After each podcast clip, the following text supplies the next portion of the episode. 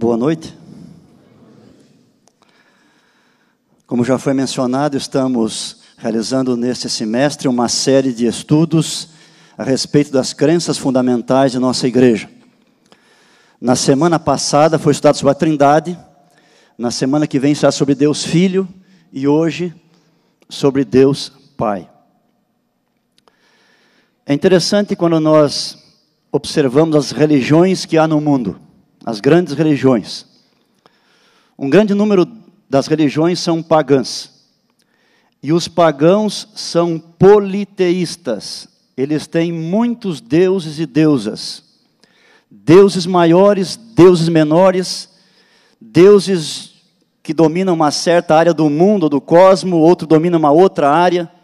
Frequentemente eles estão com inveja um do outro, estão se rivalizando ou combatendo um ao outro nenhuma religião pagã acredita que um desses deuses seja todo-poderoso, seja onisciente, onipresente, seja amor.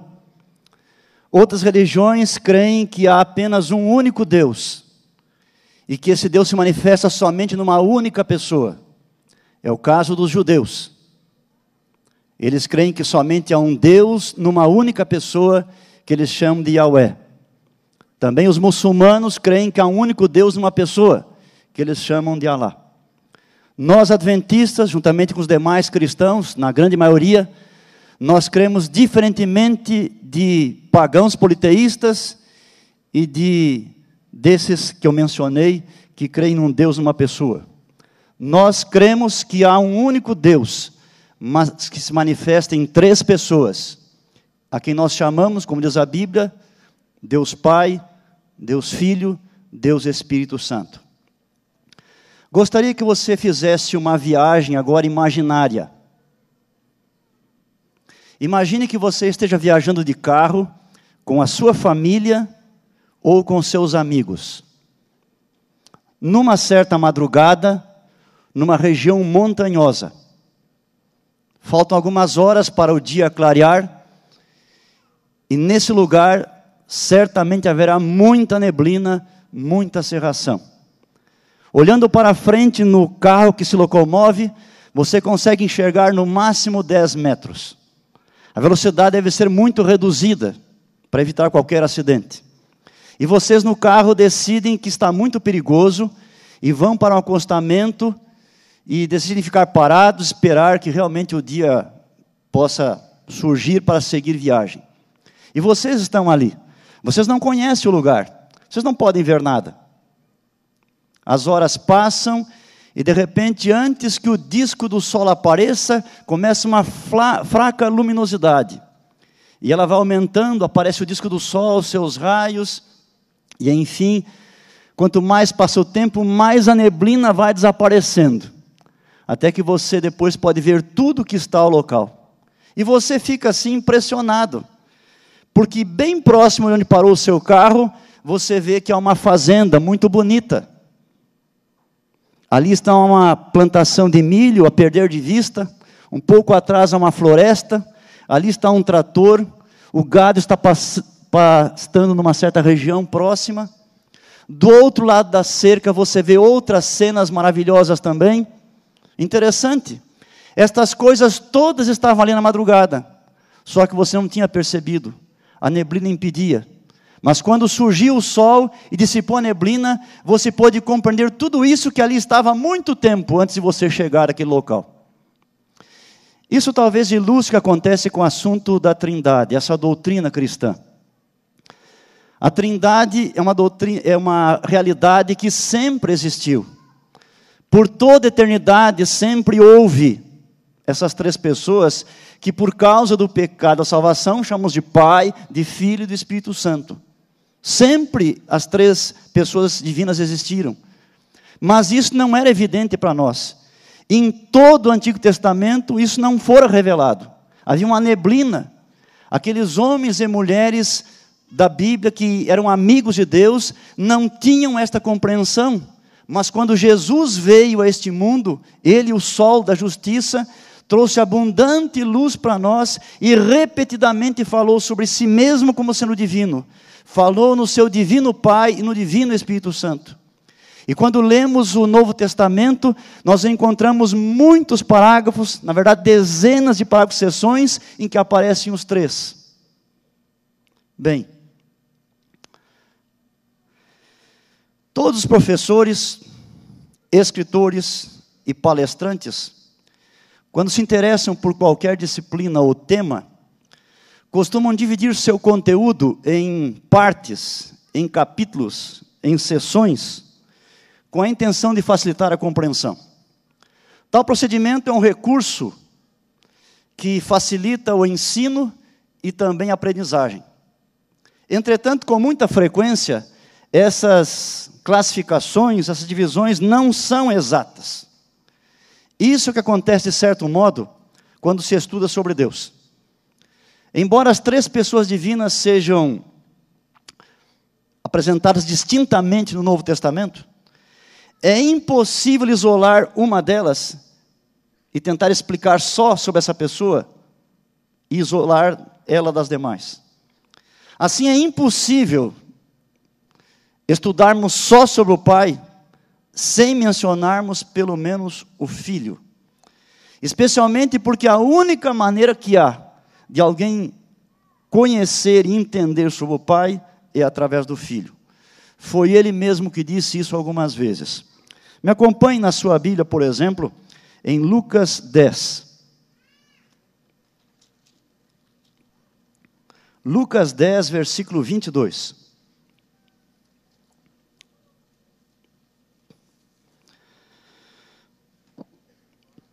Na parte final desse texto, Jesus disse assim: Ninguém sabe quem é o Pai, senão o Filho e aquele a quem o filho o quiser revelar. Portanto, a única maneira de alguém compreender, de saber mais sobre Deus o Pai, é mediante Deus o Filho. É interessante também que o apóstolo Paulo, ao falar sobre esses assuntos, ele apresentou a Jesus como o único mediador que há entre Deus e os homens. 1 Timóteo capítulo 2, verso 5. Cristo, o único mediador entre Deus e os homens. O que significa isso? Significa que Cristo está na média, no meio, entre nós, pecadores, e o Deus Santo. Significa também que tudo que parte de nós e é endereçado a Deus tem que passar por Jesus, porque Ele é o caminho.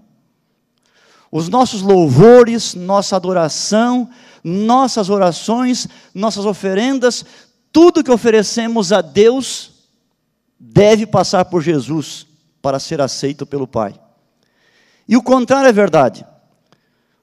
Tudo que Deus tem planejado para mandar para nós seres humanos só chega a nós através da pessoa de Jesus. No Evangelho de João, no capítulo 14, no verso 6, que é um verso conhecido de cor de talvez quase todos nós, Jesus disse assim: Ninguém vem ao Pai senão por mim. E Deus também se comunica conosco através de seu Filho amado. Veja, por exemplo, o que está em João 3, capítulo 35. João 3, verso 35. O Pai ama o Filho e todas as coisas tem confiado às suas mãos. Vejo que expressão bem abrangente e esclarecedora. Deus confiou todas as coisas, Deus Pai, a seu Filho, Cristo Jesus. Naquele texto que lemos anteriormente, eu quero ler a primeira parte agora, Lucas capítulo 10, verso 22. São palavras de Cristo. Lucas 10, 22, ele diz a mesma coisa em outras palavras: Tudo me foi entregue por meu Pai. Quando fala tudo, não deve ficar coisa alguma de fora. Bem, frequentemente ao tratar das ações divinas, o Novo Testamento usa a expressão em Cristo. Isso é muito comum, especialmente nas cartas apostólicas, nas cartas de Paulo. Seguidamente, quando fala de bênçãos que Deus nos dá, vem a expressão em Cristo. Porque tudo que Deus preparou e tem realizado por nós sempre é feito através da pessoa de seu filho. Um desses textos, como amostra, podemos ler, está em Efésios, no capítulo 1, versículo 3. Paulo, começando esta maravilhosa carta, ele apresenta um louvor a Deus e diz assim: Efésios 1:3. Bendito Deus e Pai de nosso Senhor Jesus Cristo, que nos tem abençoado com toda sorte de bênção espiritual nas regiões celestiais em Cristo. Portanto, todas as bênçãos que Deus tem para nós, elas vêm sempre por meio de Cristo. Eu peço que projetem para mim agora lá o que eu havia combinado com vocês. Na minha pesquisa, eu estive encontrando um texto fabuloso de Ellen White, mais ou menos uma página. Nós vamos projetar aqui agora. Esse texto, pode clicar o próximo quadro, ele se encontra aí. Eu tenho a impressão que quando você voltar para casa, você vai querer pegar o seu livro e sublinhar. Então, o livro é Patriarcas e Profetas, existem várias edições, na edição que eu consultei, página 366, 367, mas o capítulo é A Lei e os Concertos. E eu quero ler com vocês aqui, eu tomei essa página e dividi ela em sessões, em, em frases mais curtas um pouco, e quero que você me acompanhe como essa página esclarecedora sobre esse tema. Vamos ver aqui então. Ela começa dizendo assim: em todas estas revelações da presença divina, a glória de Deus se manifestava por meio de Cristo. Isso é só para pegar o fio da meada. O assunto aqui, como Deus se manifesta em Cristo. Adiante. Acho que você pulou alguma coisa, não? Pode ir próximo, vamos ver. Não somente por ocasião do advento do Salvador, mas através de todos os séculos após a queda e promessa de redenção, Deus estava em Cristo reconciliando consigo o mundo. Quando vemos esse texto na Bíblia, 2 Coríntios 5,19, nós podemos pensar que essa expressão aí se refere ao que Deus fez quando Cristo esteve entre nós, realizando o seu ministério, vivendo aqui conosco. Mas a irmã White amplia um pouco mais e aplica esse texto para toda a situação, dizendo que Deus sempre se manifestou conosco por meio de Jesus Cristo. Adiante. Olha essa outra frase dessa página. Desde o pecado de nossos primeiros pais, não tem havido comunicação direta entre Deus, aqui é o Pai, e o homem. Seguinte. O Pai entregou o mundo nas mãos de Cristo. Próxima. Toda comunhão entre o céu e a raça decaída tem sido por meio de Cristo. Foi o Filho de Deus que fez a nossos primeiros pais a promessa de redenção. Gênesis 3,15. Foi ele que se revelou aos patriarcas, o Abraão, Isaac, Jacó. Ela menciona a sequência, alguns dos homens da Bíblia. Adão, Noé, Abraão, Isaac, Jacó e Moisés compreenderam o Evangelho.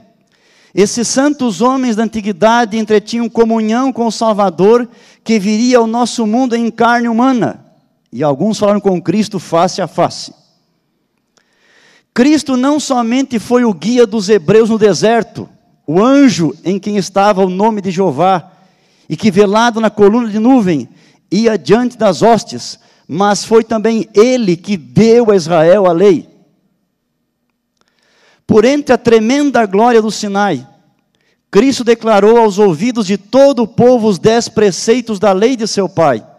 Foi ele que deu a Moisés a lei gravada em tábuas de pedra. Ainda mais, diz ela. Cristo é chamado o Verbo de Deus. E a pergunta é por quê? E ela explica. É assim chamado porque Deus deu suas revelações ao homem em todos os tempos, por meio de Cristo. Foi o seu Espírito, de Cristo, que inspirou os profetas. Ele lhes foi revelado como o anjo de Jeová, o capitão do exército do Senhor, o arcanjo Miguel.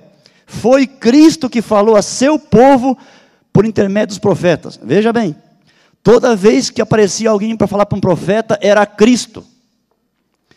Escrevendo à igreja cristã, diz o apóstolo Pedro, que os profetas profetizaram da graça que vos foi dada, indagando que tempo, que ocasião de tempo o Espírito de Cristo que estava neles indicava anteriormente, testificando os sofrimentos que haviam de vir e a glória que se havia de seguir. E essa é a partezinha final dessa sessão. É a voz de Cristo que nos fala através do Antigo Testamento. O testemunho de Jesus é o Espírito de profecia. Todas as palavras que eu li, sem nenhuma exceção, são de Ellen White, nas páginas mencionadas.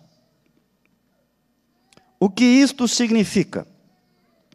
Pelo que vimos, aquele pensamento de que para compreender Deus o Pai, temos que ir para o Antigo Testamento e Deus o Filho no Novo Testamento, não é correto. No Antigo Testamento, as palavras Deus, ou Senhor, ou Jeová, ou Yahvé, não se referem necessariamente a Deus o Pai, como muitos pensam. Na verdade, como vimos pela leitura que fizemos agora, se referem a Jesus Cristo. Há um exemplo bastante interessante e claro na Bíblia sobre isto. Por exemplo, confira comigo em João 12. Esse belíssimo evangelho. João capítulo 12, está falando de alguns episódios na vida de Jesus. Alguns diálogos, alguns relacionamentos, ensinamento que ele deu. Agora me acompanhe. Indo para o final aqui no capítulo 12, verso 36. São palavras de Cristo, ele está falando. Enquanto tendes a luz, crede na luz, para que vos torneis filhos da luz. Jesus disse estas coisas, agora é João que está comentando o que aconteceu.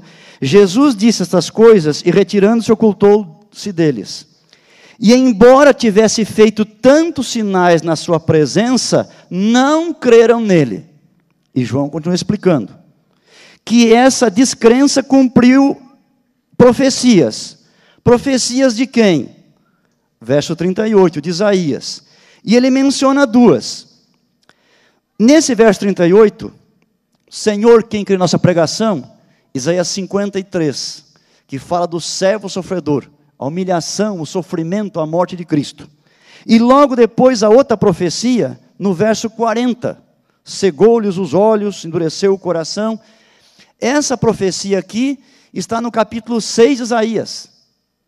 E é interessante que quando você lê capítulo 6 de Isaías, está falando que ele viu a glória de Jeová, ou de Yahweh, ou de Deus. Mas aqui João diz que a glória que ele viu ali era de Cristo Jesus. Veja, 41. Isto disse Isaías, porque viu a glória dele, Jesus, e falou a seu respeito. Portanto, esse é um texto aqui que claramente mostra que o Jeová, o Deus do Antigo Testamento, de fato era a segunda pessoa, a pessoa do Filho de Deus.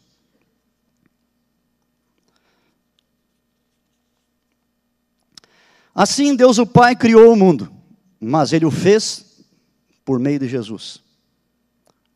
João capítulo 1 e também Colossenses 1 falam a este respeito de modo bastante claro.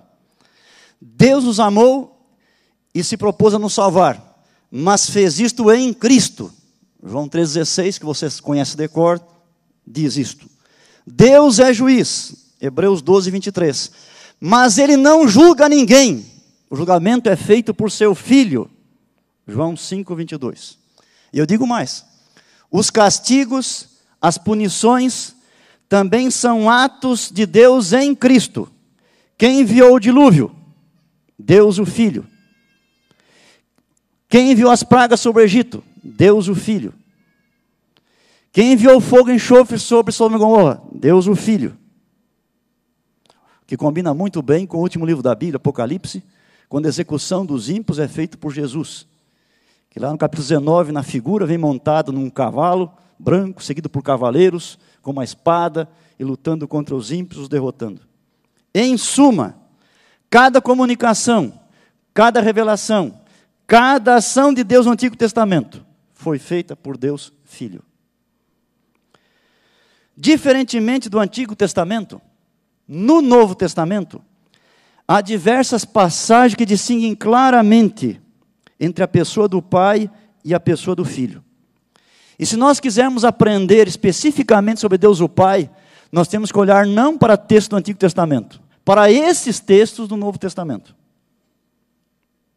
E quando fizermos isso, chegaremos à conclusão que o Pai e o Filho têm o mesmo caráter. Aquela verdade que Cristo disse em João 14: Quem me vê a mim, vê o Pai. Você quer saber quem é Deus o Pai? Olhe para Jesus. O caráter de Deus o Pai é o mesmo caráter de Deus o Filho. E eu quero agora então examinar com você textos do Novo Testamento sobre Deus o Pai. Todos esses textos que eu vou usar estão em sessões em que Deus o Pai é distinguido de Deus o Filho ou de Deus o Espírito Santo. Então, um dos textos é 1 Timóteo capítulo 1, verso 17.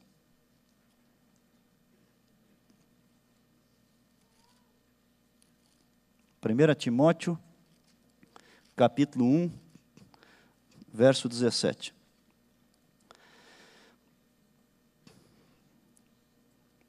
Assim ao Rei eterno, imortal, invisível, Deus único, honra e glória pelos séculos dos séculos.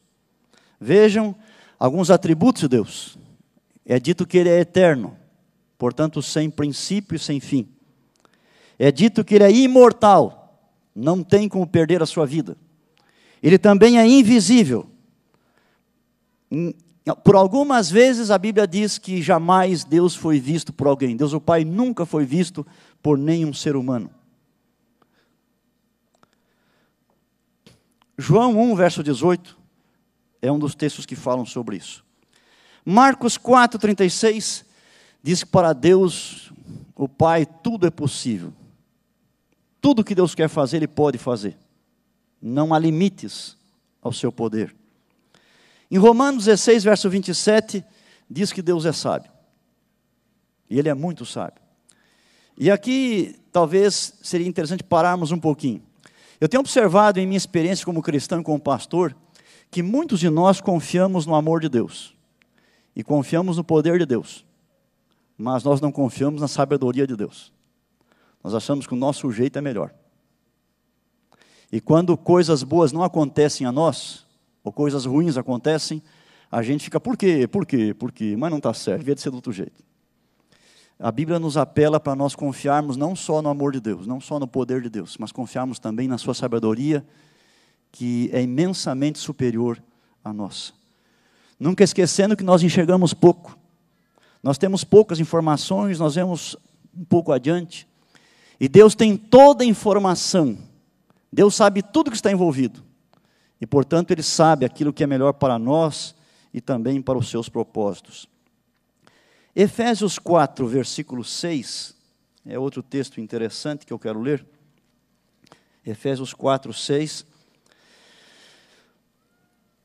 Há um só Deus e Pai de todos, o qual é sobre todos, age por meio de todos e está em todos. No Novo Testamento, quando fala em Pai, é Deus o Pai. No Antigo Testamento, quando fala Deus o Pai, não é sempre Deus o Pai. Não é assim, mas no Novo Testamento é. Mateus capítulo 5, verso 45. Temos uma informação muito importante para nós sobre o caráter de nosso Deus. Está lá no Sermão da Montanha, Mateus 5, versículo 45.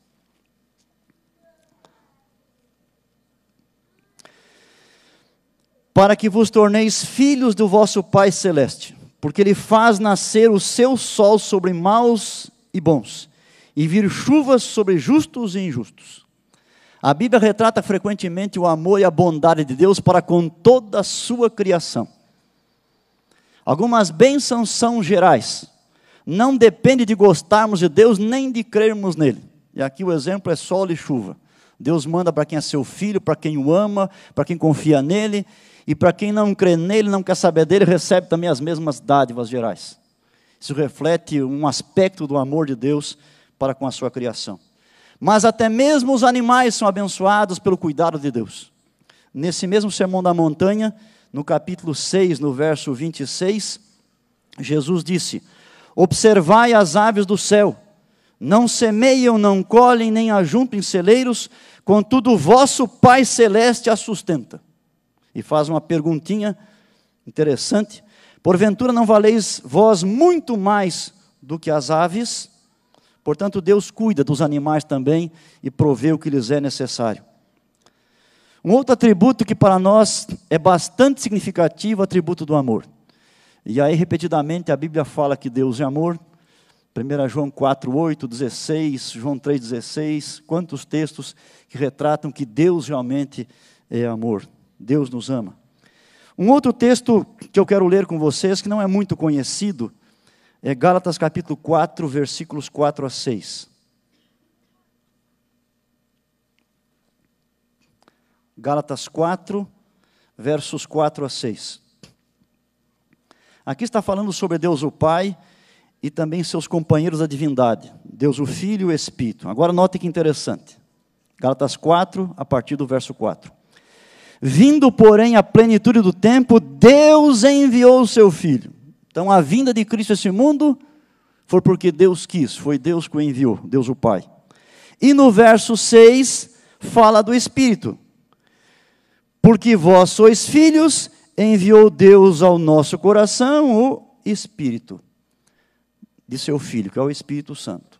Então, a obra de Cristo nesse mundo, a obra do Espírito Santo aqui, elas são obras feitas por vontade também de nosso Pai Celestial.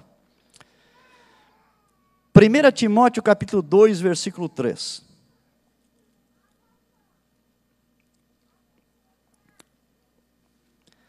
Isto é bom e aceitável diante de Deus, nosso Salvador. Aqui é dito que Deus é Salvador. E nesse mesmo livro da Bíblia, no capítulo 4, verso 10, no finalzinho do verso, diz que Ele é Salvador de todos os homens, especialmente os fiéis. A salvação que Deus planejou para nós, ela foi planejada para cada pessoa que nasceu neste mundo. E para quem não nasceu também, foi o caso de Adão e Eva. Só que serão beneficiados apenas aqueles que creram em Deus. Mas ela é ampla o suficiente para abranger todo aquele que quiser realmente ser salvo. Mateus 6,14 diz que Deus, o Pai, nos perdoa. 1 Coríntios 1, 9 diz que Deus é fiel. E o último texto que eu quero ler está em Romanos capítulo 8. Romanos 8 é considerado o mais importante capítulo de toda a Bíblia. E entre tantas coisas bonitas que aqui há, nós temos também a Santíssima Trindade apresentada e como a Trindade está empenhada em nossa salvação. Me acompanhe aqui. Romanos 8, verso 31, está dizendo que Deus é por nós. E pergunta se Deus é por nós, quem será contra nós? Um pouco depois, no versículo 34, é dito que Cristo Jesus é por nós. E no verso 26 está dizendo que o Espírito Santo é por nós. E a conclusão a que chego nesse argumento é o verso 37. Se do seu lado você tem Deus o Pai, Deus o Filho, Deus o Espírito Santo, o que, que vai acontecer com você se você aceitar a obra deles? Verso 37. Em todas estas coisas, porém, somos mais que vencedores você pode ser um vencedor, porque o céu ama você, está empenhado em sua salvação. Concluindo, se Deus o Pai é assim, Vamos confiar plenamente nele. Deus é gente boa. Merece nossa confiança plena, mesmo quando nós não entendemos. Vamos buscar conhecê-lo mais. Temos a sua palavra e livros que ajudam a explicar melhor a palavra. Quantos livros bons temos aí? Você não vai encontrar talvez um livro especificamente sobre Deus o Pai. Há livros sobre Deus envolvendo a Trindade. Sobre Deus o Pai não há livros, talvez. Você encontraria sessões de livros. No livro base para esta série, que é o Nisto Cremos, há um capítulo sobre Deus o Pai. Tratar a Teologia Adventista tem uma sessão sobre isso. E há outros livros por aí que falam de Deus em geral, e aí você encontra informações sobre o Pai, o Filho e o Espírito Santo. Estou lembrando agora, por exemplo, de um autor, uh, Aiden Wilson Tozer, um, um pastor presbiteriano, falecido em 63, autor de muitas obras, mesmo em português, já foram traduzidas. Ele tem um livrinho especial chamado Mais Perto de Deus. Ali, cada capítulo é um atributo de Deus, é um livro realmente especial. A.W. Tozer, Mais Perto de Deus. E há outros mais aí. Vamos conhecer mais a Deus e também vamos ser obedientes a Deus. Quando Deus aponta um caminho, vamos seguir nesse caminho, porque vai ser sempre para a nossa felicidade. Deus abençoe a todos nós.